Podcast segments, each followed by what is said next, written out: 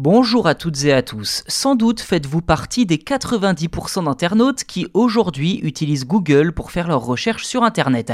Avec une telle part de marché, autant dire que Google est en position de monopole et peut imposer son modèle gratuit financé par la publicité ciblée, ce qui vaut d'ailleurs aux GAFAM d'être visé par plusieurs affaires judiciaires. Mais aujourd'hui, le géant d'Internet fait face à une nouvelle menace, le moteur de recherche Niva, qui prend la position inverse de Google, à savoir un moteur de recherche sans pub et sans traçage qui arrive dès maintenant en Europe.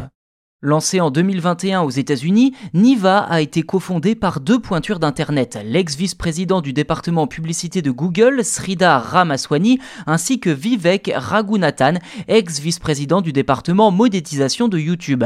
Les deux citent d'ailleurs le modèle et le monopole de Google comme leur inspiration première pour donner naissance à Niva. Je les cite, même avec de bonnes intentions, ce qui était le cas dans mon équipe chez Google, explique Ramaswamy, il était très difficile de rester centré sur l'utilisation quand il y a une pression pour faire de plus en plus de revenus.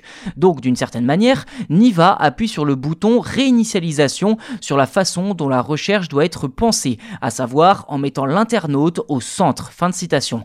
Sur Niva, pas de pub ciblée. Le moteur de recherche est entièrement gratuit. Ceci dit, une version payante est disponible aux États-Unis uniquement à ce jour avec des outils plus pointus pour protéger votre vie privée.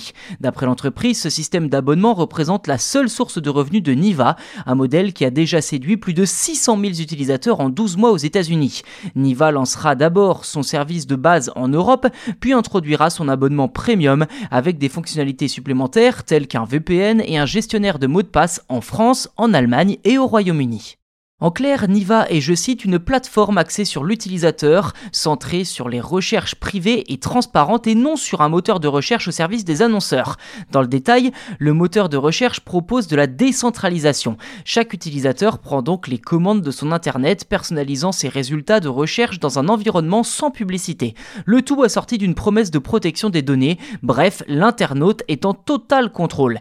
Si Niva veut proposer un web aussi objectif et personnalisable que possible, l'entreprise l'entreprise doit tout de même trouver un positionnement sur la question de la désinformation et des contenus qui pourraient se trouver propulsés tout en haut des suggestions avec de mauvaises intentions.